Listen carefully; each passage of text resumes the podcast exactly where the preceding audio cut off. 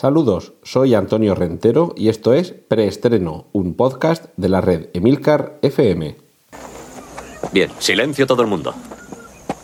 Motor. Sonido. Claqueta. Escena 1, toma primera. Acción. Saludos y bienvenidos. Os recuerdo que en las notas del podcast encontraréis los enlaces a todo lo que yo mencione aquí que tenga que ver con trailers, fotos, carteles, es decir, contenidos visuales. Ahí los podréis ver si pulsáis en los enlaces. Y además también estará reflejado el minuto en el que comienza cada una de las secciones que componen preestreno, como la que comienza ahora, que es la sección de noticias en general. Cortinilla de estrella y la gran noticia de la semana es que Telefónica ha llegado a un acuerdo con Netflix para integrar los contenidos de esta plataforma de streaming en su propia plataforma, en Movistar Plus. Lo bueno de esta semana es que en lugar de contaros yo el rollo, si tenéis mucho interés en conocer eh, posibles alcances de esta noticia, nuestro querido Milcar tuvo a bien explicárnoslo la pasada semana en su daily del viernes. Ya sabéis que es el, el daily miscelánico.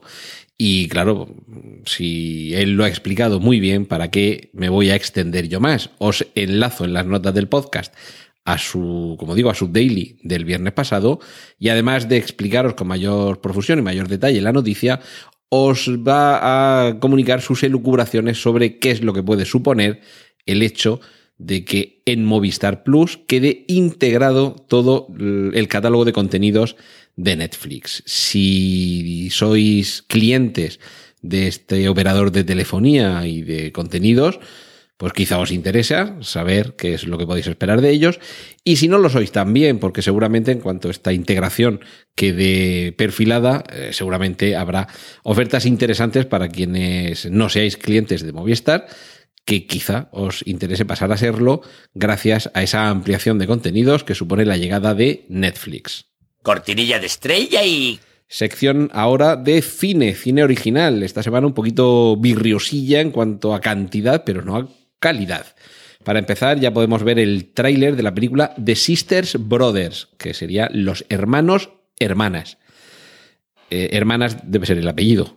Mm, pero bueno, que es el título de una película que no deja de ser un western, que es algo que siempre se agradece el que se haya recuperado este género para la gran pantalla, protagonizado por un elenco desde luego de campanillas, Joaquín Phoenix, Jake Gyllenhaal y John C. Reilly tres grandísimos actores, cada uno en, las distintas vertientes interpretativas, pero que juntos suponen una combinación de elementos que no deberíamos perdernos.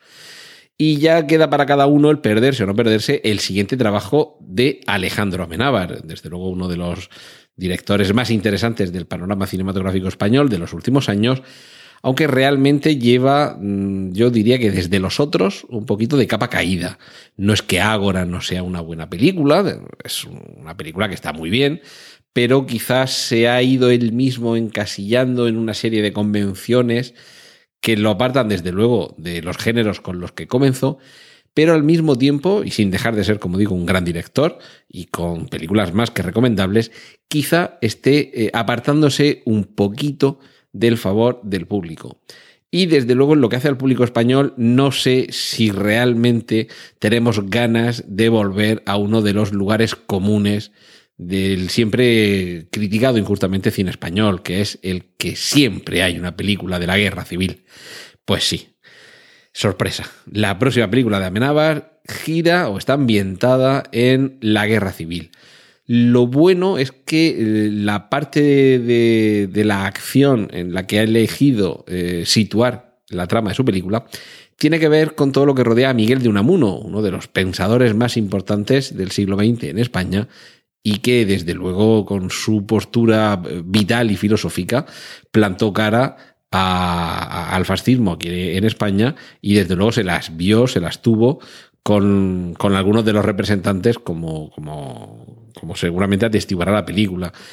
Ese sería uno de los ingredientes, es decir, que pues, quizá por una vez nos alejaríamos del tópico de la película de guerra civil ambientada en la propia eh, contienda, en el sentido más bélico del término, pero sobre todo que el actor elegido eh, para encarnar a Don Miguel de Unamuno es Carra Elejalde. Por ahí circula ya alguna fotografía, que si no se me olvida os pongo el enlace para que lo podáis apreciar, en la que un trabajo de maquillaje, sobre todo la parte de la nariz y luego, bueno, la barba y, el pelo, eh, componen un parecido bastante, bastante razonable entre Carra Elejalde y Don Miguel de Unamuno, que luego físicamente se parecen como un huevo a una castaña.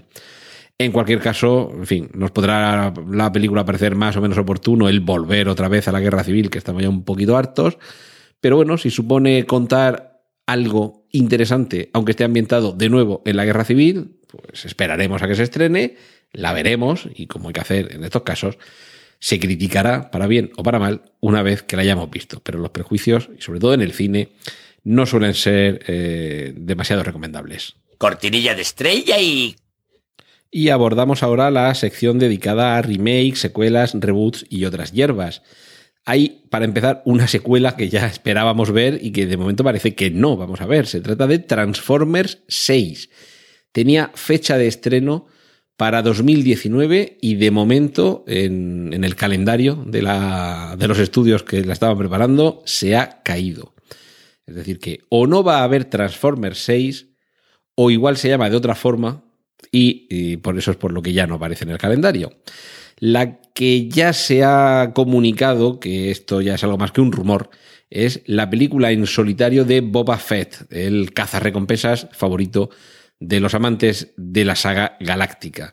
Y además, no otro que James Mangold, director de, Logan y director de Lobezno Inmortal, sería quien se habría, quien estaría encargándose de desarrollar esta película. Es decir, que esto pinta bastante bien. Y más vale, más vale que vayan dando un poco de libertad creativa para quienes eh, afrontan el reto de rodar películas independientes de la saga, de los episodios, dentro del universo Star Wars. Porque realmente Han Solo mm, ha dejado algo que desear. No, quizá esperábamos más de esa película. Quizá también los problemas ya mencionados aquí en preestreno y que seguramente muchos ya conoceréis, que, se comenzó con dos directores que a mitad del rodaje se despidieron, o los despidieron realmente, y pasó Ron Howard a encargarse del proyecto. Ron Howard suele ser un eficiente director de estudio, es decir, alguien que no es que tenga una grandísima personalidad artística, pero cumple con el cometido y, saca hacia adelante productos más que dignos, muy entretenidos. Y en este caso quizá, bueno, quizá había demasiado demasiadas manos en esa cocina y el pastel, pues bueno, se puede comer, pero no es un rico manjar. Así que a ver si tiene un poco más de suerte James Mangold y le dejan hacer un Boba Fett un poquito más exitoso que, la película de Han Solo. También es oficial que Danny Boyle dirigirá el título número 25 de la saga Bond y que además esa será la última película que protagonice Daniel Craig como el agente con licencia para matar. Pero bueno, recordemos aquello de nunca digas nunca jamás. ¿Quién sabe si realmente no volveremos a ver a, Craig en el papel de Bond más allá de esta próxima película? Os eh, incluyo también un enlace a un nuevo tráiler de la película Ocean's 8. Ya sabéis que en este caso todo el plantel de, la, de, protagonistas de la película son todo chicas, todo actrices, y el 8 de Oceans 8 se refiere a que son 8, un poco por seguir con el juego de Oceans 11, 12 y 13. Vamos con una secuela de la que cada vez vamos sabiendo más cosas. Es la segunda parte de Al filo del mañana, una película que volverá a dirigir Doug Lyman, el director de la primera, y que evidentemente contará de nuevo con Emily Blunt y Tom Cruise. En esa película realmente creo que a todos nos sorprendió la serie de saltos temporales y mm, e, e, el, lema, el eslogan que tenía la película, el, log line o el claim, sé que ya muchos, eh, muchos palabrejos, pero es como se puede denominar a esa, a esa línea que te define un poco la película, aquello de Alien, el octavo pasajero, en el espacio nadie escuchará tus gritos pues esa, ese logline, esa, esa línea un poco que te, que, te explica o te amplía un poco algo de, la trama, de los elementos de la película, en el caso de Al filo del mañana era Live, Die, Repeat, o sea, vive, muere, repite, que era un poco eh, el argumento que, encontrábamos al, inicio, el personaje de Tom Cruise. Eh, participaba en una batalla, moría y nada más morir volvía otra vez a la vida en los momentos previos a la batalla y trataba de, vamos, el argumento giraba en torno a eso, cómo aprovecharse de ese conocimiento para tratar en algún momento de salir bien de esa batalla. Algo que era un poquito como, como un videojuego de esos en los que al, a determinado punto te matan, en la siguiente partida avanzas un poquito más pero te vuelven a matar y se trataba de, de ir mejorando. Es posible que el título de Al filo del mañana 2 eh, sea Live, Die, Repeat and Repeat. Es decir, vive, muere, repite y repite. Eso es uno de los títulos que se barajan como, como posibles. Y al parecer, junto a los personajes ya conocidos, interpretados por Stone Cruise y Emily Blunt, tendríamos un tercer protagonista, un tercer personaje que introduciría un elemento adicional. Y lo que ya no sabemos es si ese elemento adicional implica que volvamos a vivir lo que ya vimos en la primera película, pero desde el punto de vista desde tercer personaje y por supuesto interactuando con los dos ya conocidos, o básicamente va a ser una locura de saltos temporales hacia detrás y hacia adelante.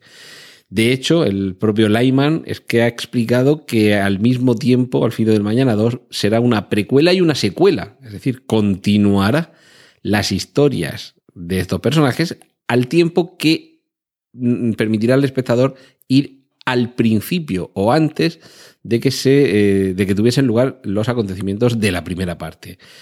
Esto suena un poco lioso, esto suena un poco a vuelta de tuerca sobre, por ejemplo, Regreso al Futuro 2. Y en cualquier caso, en fin, el equipo creativo, Christopher McQuarrie, a quien conocemos sobre todo por haber dirigido películas como Misión Imposible Nación Secreta o la que se estrena este mes de julio, Misión Imposible Fallout, está también implicado en el guion de, de esta segunda parte de, Al filo del mañana, es decir, que, que, todo hace eh, presagiar que nos encontraremos ante un producto más que atractivo. De hecho, Tom Cruise se equivoca muy poquito a la hora de seleccionar qué películas protagonizar. Y hablando de protagonistas, ya sabemos quiénes son las tres protagonistas de Maléfica 2 la segunda parte de esa película de imagen real que realmente le daba la vuelta como un guante a todo lo que sabíamos sobre, mm, sobre la Bella Durmiente y sobre la, maléfica del título. Y ahora eh, vuelven las dos protagonistas, las dos actrices que eh, protagonizaban aquella primera parte, Angelina Jolie y Elle Fanning. Y ahora, ahora, como, bueno, Angelina Jolie como maléfica y el Fanning como, como la Bella Durmiente. Y ahora a quien tenemos como reina es nada menos que a Michelle Pfeiffer. Es decir, que continúa la historia. La princesa Aurora ahora tiene frente a una, a una reina interpretada por Michelle Pfeiffer. Y, bueno, no os voy a contar cómo terminaba, por si no lo habéis visto, pero bueno, pues también está por ahí el personaje de Maléfica, ampliando la, historia que realmente a mí me sorprendió cómo fueron capaces de coger un cuento clásico y más que archiconocido, mostrarnos desde otro punto de vista esa historia y al mismo tiempo ampliarla y generar un, nuevo universo. Quien no es muy partidario de seguir ahondando en universos ya transitados es Alex Garland, este guionista y también director, que por ejemplo nos sorprendió eh, como director con Ex Máquina, pero en la última película que ha dirigido, Aniquilación, ha, tenido amantes y detractores casi por igual desde quien se declaraba ferviente enamorado de esa película hasta quien decía que era un tostón insoportable. Lo cierto es que la película Aniquilación se basa en una novela, que por aquí, por algún lado, sí, una novela de Jeff Vandermeer, la primera novela de una trilogía, pero haya sido mayor o menor el éxito. De hecho, la película se rodó para estrenar en cines, pero finalmente eh, Netflix eh, decidió que directamente la película la íbamos a ver en la plataforma de streaming y que de cine es Nanai. No sé si eso habrá tenido que ver en, la decisión, pero desde luego eh, Alex Garland dice que él no hace secuelas que no le parece ni bien ni mal, que él tiene su opinión, que, que no le parece ni bien ni mal que otros hagan secuelas, pero que él sencillamente no hace secuelas. Así que si continúa la trilogía de novelas eh, llevándose a la gran pantalla con otras dos entregas, entregas, cinematográficas, desde luego no va a ser Alex Garland quien se dedique a ello. Insiste, él no hace secuelas. cortinilla de estrella y... Y ahora vamos ya al territorio de las series de televisión. Hulu, esta plataforma que aquí en España todavía no nos ha llegado, va a convertir en serie televisiva la novela La Casa de los Espíritus de Isabel Allende, uno de los puntales de la literatura eh, hispanoamericana y desde luego gran representante de, toda una corriente literaria que incluso eh, a partir de determinada época eh, llegó al cine. De hecho, hay una película de La Casa de los Espíritus.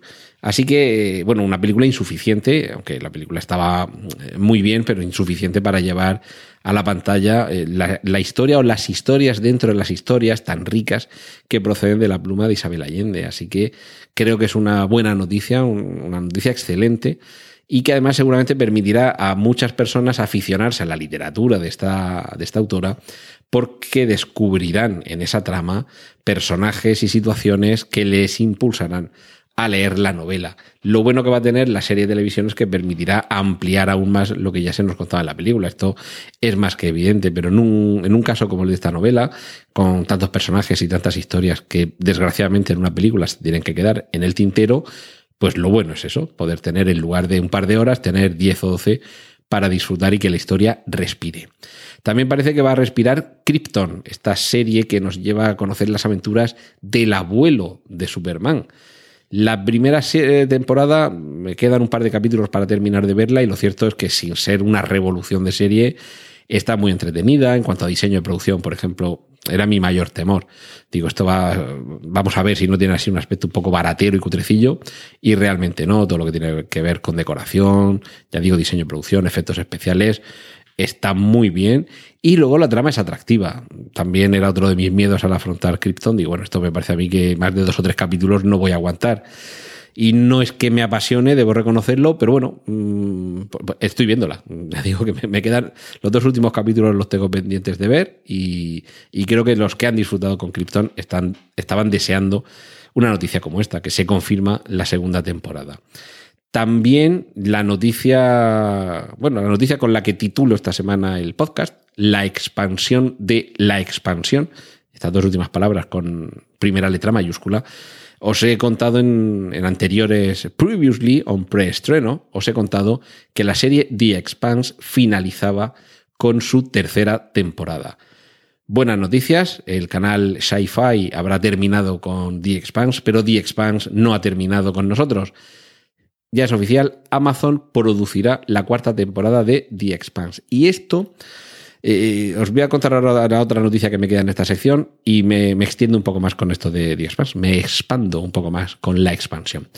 Eh, os quería hablar también de Demasiado Viejo para Morir, que es una serie de televisión que atentos, porque todos sus capítulos, no sé si son 10 o 12, están dirigidos por Nicholas Winding Refn. Este también es de los que tiene amantes acérrimos y odiadores acérrimos igualmente. Es el director de Drive, por ejemplo, de Solo Dios Perdona, de Neon Demon. A mí me parece visualmente uno de los directores más fascinantes de los últimos veintitantos años. Incluso en, algunas cosas superior a alguien tan amante de, la estética en la pantalla, súper refinada y súper cuidada, como es Wes Anderson. Tiene un estilo también muy distinto. Pero ambos, tanto Wes Anderson como Nicholas Winding Refn, eh, creo que en cierta forma beben de Kubrick, en el sentido en el sentido plástico, en el sentido estético, aunque evidentemente son totalmente inconfundibles los tres. Y por supuesto siempre por encima eh, Stanley Kubrick. Pero desde luego tiene una personalidad que lo que plasma en pantalla eh, es rotundo, es original, es diferente aunque en ocasiones, como puede ser el caso de, de, Neon Demon, pues termina gustándose demasiado a sí mismo y casi parece que en lugar de una película nos pone un book de El Fanning en el que se, quiere demasiado a sí mismo. Eh, echadle un vistazo al, al tráiler, os facilito el enlace en las notas del podcast y a la información que, hay sobre este proyecto, porque es una, una historia negra de, género negro me refiero, una historia, un policíaco, un noir con un aspecto, yo creo que fascinante es la, es la palabra, y en algunos casos mm, es posible que os recuerde a un David Lynch que, que está despierto. Me explico. David Lynch es demasiado onírico. Quienes hayáis visto la última temporada de Twin Peaks sabéis por dónde voy. Lo que aparece en pantalla no necesariamente es la realidad, ¿de acuerdo? Tiene una puesta en escena determinada, pero no necesariamente es la realidad. Pero en el caso de Nicolas Winding Refn, sí, lo que estamos viendo tiene visos de ser el mundo real. Pero claro, según dónde y cómo coloques el punto de vista y cómo lo ilumines, ese mundo real puede ser no onírico, pero sí completamente singular. Ahí dejo la, recomendación. Y concluyo lo que se estaba explicando de The Expanse. La buena, buenísima noticia de que una plataforma como Amazon decida que una serie que pertenecía originariamente a una cadena como Sci-Fi y que esta cadena decide finiquitarla, es un ejemplo más, porque desde luego no es la primera vez que sucede, eh, como digo, es un ejemplo más de que si un producto funciona, si hay talento y si hay un público receptivo y sobre todo muy fiel y muy convencido por, en fin, iba a decir poco numeroso, cuatro espectadores no valen, ¿de acuerdo? Y quizá cuatro millones tampoco, tengan que ser unos cuantos más. Pero quiero decir que estamos en ese momento en el que las eh, plataformas de streaming son capaces de arriesgar por un producto relativamente minoritario, porque es que The Expanse no es Juego de Tronos. Eh, Juego de Tronos, imaginemos que HBO, en fin, con todos estos problemas que ha habido estos años atrás, de que eh, George R.R. R. Martin no seguía escribiendo novelas, porque hubiera dicho HBO, mira, abandono, cuando este tío le dé la gana de terminar más novelas, seguiremos produciendo o lo dejamos, ya está, aquí terminamos, punto. Y detrás está claro que cualquiera viene y dice, no, no, espérate que ya me quedo yo con los derechos y ya sigo yo esto cuando sea y como sea. Eh, eso es lo fácil, es un producto exitoso, un producto que tiene mucha acogida en su plataforma de origen, que es eh, la literaria, y que ha generado un, un, universo propio. No es el caso de The Expanse. The Expanse ha tenido una nutrida fuente de, de fans y de seguidores, pero, pero no es Juego de Tronos, no es un fenómeno de masas, es simplemente una serie de mucha calidad y que desde luego permite ampliar el universo de posibilidades de la narrativa y la creación audiovisual. Mm, Sci-Fi ha dicho hasta aquí hemos llegado, tercera temporada, campana y se acabó. Y en Amazon, que por cierto es que Amazon, esto ya también sería más, más prolijo de explicar, eh, Sci-Fi tenía los derechos de exhibición únicamente en Estados Unidos y Amazon para el resto del mundo. Entonces, claro, a Amazon cada vez le resulta más cómodo, más sencillo con su plataforma Prime Video diseminar ese contenido por el resto del planeta, mientras que sci-fi, que también se ve en muchos, eh, muchos países, aquí en España, por ejemplo, también se ve sci-fi en, las plataformas de pago de televisión, pues eso tipo Movistar Plus y demás. Eh, fuera de, de, Estados Unidos no podía hacer negocio con esta serie. Claro, pues habrá dicho, mira, pues hasta aquí llega mi negocio, yo la explotación aquí en Estados Unidos me sale bien, pero sacarle más rendimiento fuera de Estados Unidos, como no puedo, pues hasta aquí. Pero insisto que The Expanse no es una serie de, de, masas, es creo que una serie de las más interesantes que hay ahora y sobre todo que abre el, bueno, de hecho ha abierto, en mi modesta opinión, la puerta para que fuera posible el que se produjera, como va a suceder, la serie de la Fundación. Cuando uno ve una serie como The Expanse ambientada en el, en el futuro, en el espacio, con controversias políticas y sociales entre la Tierra, las colonias espaciales, cuando uno ve que se puede desarrollar una serie atractiva con, con, estos personajes y con esta ambientación, y como digo, dirigida quizá a un público no excesivamente mayoritario, pues ha funcionado bien y Amazon ha dicho, pues seguimos adelante. Esa creo que es la buena noticia y es que estamos viendo realmente un, una época fascinante para los amantes de las buenas series. Cortinilla de estrella y... Y vamos con la sección de cómics y superhéroes. Amazon, continuamos con Amazon, comienza a grabar la serie de The Boys, de la que ya os he hablado por aquí. Eh, ya tenemos los primeros nombres del reparto de Watchmen. También os conté la semana pasada que va a ser una serie que no va a ser un remake de lo que ya conocemos en los cómics ni en el cine. Algunos nombres: Regina King, Don Johnson, el Don Johnson de Corrupción en Miami, Tim Blake Nelson, Luis Gossett Jr., Adelaide Clemens y Andrew Howard. Mi apuesta, mi apuesta es que Don Johnson va a ser la versión mmm, de dos décadas o tres posterior a los eventos de Watchmen de Ozymandias. Esa es la única apuesta que yo de momento hago con, con respecto a todos los personajes. Y si me apuráis, Andrew Howard. Apuntaros el nombre, Andrew Howard. Yo apuesto porque va a ser el Doctor Manhattan. De momento, esos son un poco mis, mis apuestas, porque no se ha conocido mucho más. Se ha dicho los nombres de los, de los eh, actores y de las actrices, pero no se ha dado más explicación. Y recordemos, quienes hayáis leído Watchmen y hayáis visto Watchmen, pues que hay algunos personajes con los que no, no podemos contar, ¿de acuerdo? Y ya, ya sabéis por qué. Pero bueno, esas, esas eran mis, mis dos apuestas.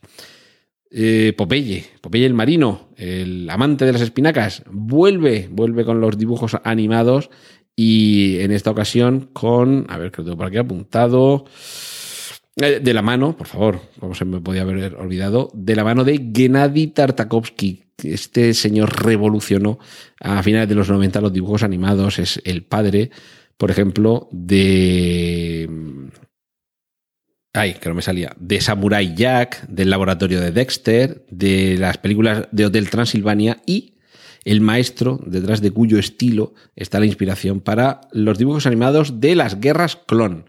Es decir, mucho ojo porque si Gennady Tartakovsky está detrás de los nuevos eh, de la nueva visión de dibujos animados de Popeye, esto puede ser auténticamente revolucionario. Y seguimos con la televisión y con superhéroes. Orlando Bloom quiere ser el Capitán Britannia. Atentos, personaje de Marvel UK, Marvel Reino Unido, y una especie de respuesta británica a lo que era el Capitán América en Estados Unidos, evidentemente. Yo no me resisto a recordar el momento en el que los cómics del Capitán Britannia como ya digo, como, parte de...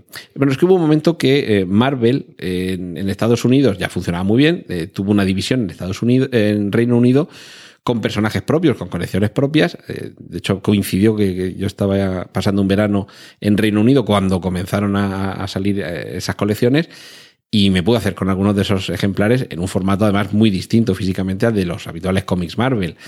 Y, recuerdo, bueno, con muchísimo cariño como Alan Davis, eh, me encantaba como guionista y como dibujante, eh, dio origen eh, tanto al Capitán Britannia como a Excalibur, a la, revisión de estos superhéroes que ya existían previamente. Pues ahora, en, en la gran pantalla, Orlando Bloom, Legolas, quiere ser el Capitán Britannia.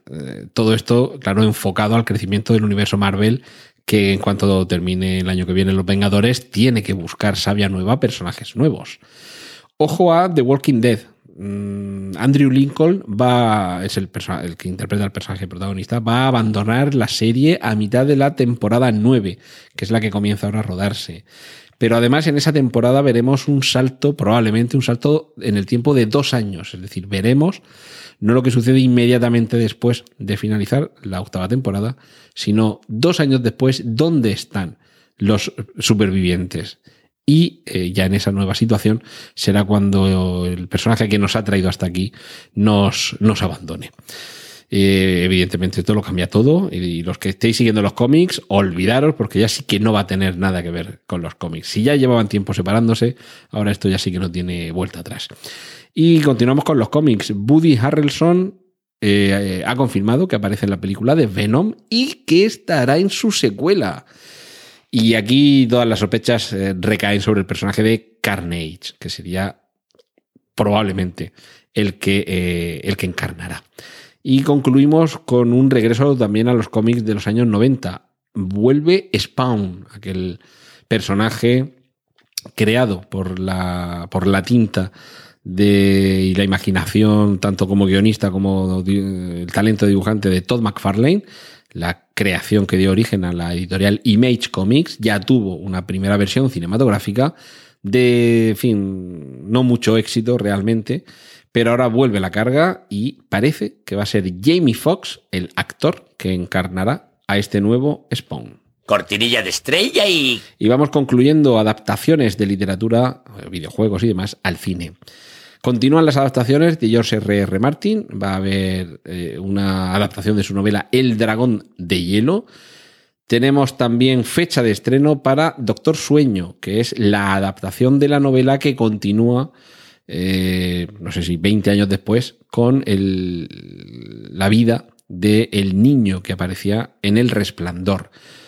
En El Resplandor mm, tenemos que recordar siempre que es una novela de Stephen King y, y Doctor Sueño también es una novela de Stephen King. Es decir, que al cabo de los años, primero fue la novela y otra vez, de nuevo, va a ser la película. En este caso no vamos a tener a Stanley Kubrick, pero el 24 de enero de 2020, largo me lo fiáis, volveremos a saber qué es lo que sucede con el pobre Danny Torrance, que era aquel niño que recorría en triciclo los, pase- eh, los pasillos del Hotel Overlook y que con el, con el paso de los años, aquella, aquel resplandor que se apoderaba de él, pues eh, pasa, pasa factura. Serán esas las secuelas que descubriremos. Trailer de Wildlife, que es el debut en la dirección cinematográfica de Paul Dano, un actor que hemos visto, por ejemplo, en Pequeña Miss Sunshine, en Pozos de Ambición, y que ahora dirige a Kerry Mulligan y Jake Gyllenhaal en un, en un drama costumbrista. Eh, bueno, hombre orquesta Idris Elba, protagonista, director, productor de la película y productor de la música de una nueva adaptación al cine de El Jorobado de Notre Dame. Nada menos que Idris Elba, si se tiene que meter mm, en el traje de Quasimodo, pues nos va a salir desde luego el, el- jorobado de Notre Dame más alto de la historia del cine. Y dos trailers. Vamos a finalizar con dos trailers. Uno de Christopher Robin, que es una película protagonizada por Iwan McGregor, con la que creo que más de uno se va a dejar el paquete de clines en el cine, porque nos cuenta la historia. Es un poco un Hook, aquella película de Steven Spielberg con Dustin Hoffman como el Capitán Garfio y Robin Williams como un Peter Pan ya crecidito. Como digo, Christopher Robin nos va, nos va a contar qué es lo que sucede cuando los personajes que creó el padre literario de Winnie Pooh, Tiger, Kangu y su hijito Rito y compañía, qué es lo que sucede cuando esos personajes se reencuentran con el escritor años después y le piden ayuda. Es, echarle un vistazo al tráiler porque es impresionante lo de las criaturas, la animación por ordenador, el fotorrealismo de los, eh, de los, de los peluches a tamaño gigante. Pero la historia que subyace de lo que nos va contando el tráiler, ya digo, creo que es de las que nos va a dejar el corazón en un puño. Y finalizamos con Anthony Hopkins, el gran Anthony Hopkins por Shakespeare. Es el nuevo rey Lear. Cortinilla de estrella y... Y vamos a finalizar con, ya sabéis que este segmento final lo dedico al tema de podcasting. Una recomendación muy rápida. Punta Norte. Es uno de los ejemplos en los que una sección de un programa de radio, un programa de la cadena Onda Cero, ha terminado convertida en un podcast por derecho propio. Es eh, una de esas raras ocasiones en las que la identidad de, de su presentador, la, personalidad con la que transmite sus contenidos y cómo logra conectar con la audiencia, eh, hacen esta, esta combinación. Y desde luego Javier Cancho se ha ganado por derecho propio el, el disponer no solo de una sección, sino de un podcast independiente. Es decir, podéis entrar en el podcast de Onda Cero y como de cualquier otra emisora de radio y va teniendo segmentos, las secciones de sus programas por segmentos y podéis descargar esa sección concreta. O lo que ha sucedido aquí, que es que hay un podcast completamente independiente, con identidad, que tiene su sellito de, de, de Onda Cero, que es la cadena por donde se emite, pero bueno, tiene su identidad independiente. Y, y, si solamente os interesa esa sección, os suscribís a ese podcast en el que solo tendréis eh, esa sección que de lunes a viernes por la tarde eh, aparece eh, gracias a Javier Cancho y a David del Cura, que es el, el, director de La Brújula y quien desde luego ha favorecido que esta sección haya tenido esta entidad propia. Es quizá una también de las evoluciones que vamos viendo dentro de la radio. La radio se ha ido incorporando al mundo del podcasting simplemente recortando sus programas y dejándonoslos ahí para que nos los vayamos bajando por las secciones que más o menos nos interesan. Pero claro, en algunos casos, eh, secciones como esta de Punta Norte, que tiene una temática muy diversa, ¿de acuerdo? Echadle un vistazo porque no es de, cultura o de historia, es un poco un batiburrillo de distintos eh, temas, de distintas historias, de distintos personajes, y desde luego cada uno es una historia sorprendente, enriquecedora y en muchos casos también con su carga de concienciación en algunos, en algunos momentos pero básicamente el hecho de poder desarrollar una sección con tanta personalidad que permite que tenga una identidad casi independiente del resto del programa en el que está, es una de esas novedades que permite eh, el podcasting. Porque eh, si no, pues bueno, que queda, eh, se sigue escuchando, evidentemente, dentro del podcast de Onda Cero, sigue teniendo su sección, pero es una de esas, de esas evoluciones que el mundo de la radio, desde que se ha visto involucrado, como digo, en, en el asunto podcasting, eh, está, está asumiendo. Así que bienvenido sea si hay alguien con tanto talento como Javier Cancho para ser capaz de conseguir esto, el, de una sección, de un programa de radio, derivar eh, un podcast con identidad propia. Esto ha sido todo por hoy en preestreno. Muchas gracias por la atención prestada. Hay disponibles más episodios de este podcast en nuestra página web preestreno.tv y en emilcar.fm barra preestreno, donde aparecen otras formas de contacto y participación y donde esperamos vuestros comentarios. Un saludo de Antonio Rentero y hasta el próximo preestreno. ¡Y corten! Genial, la positiva.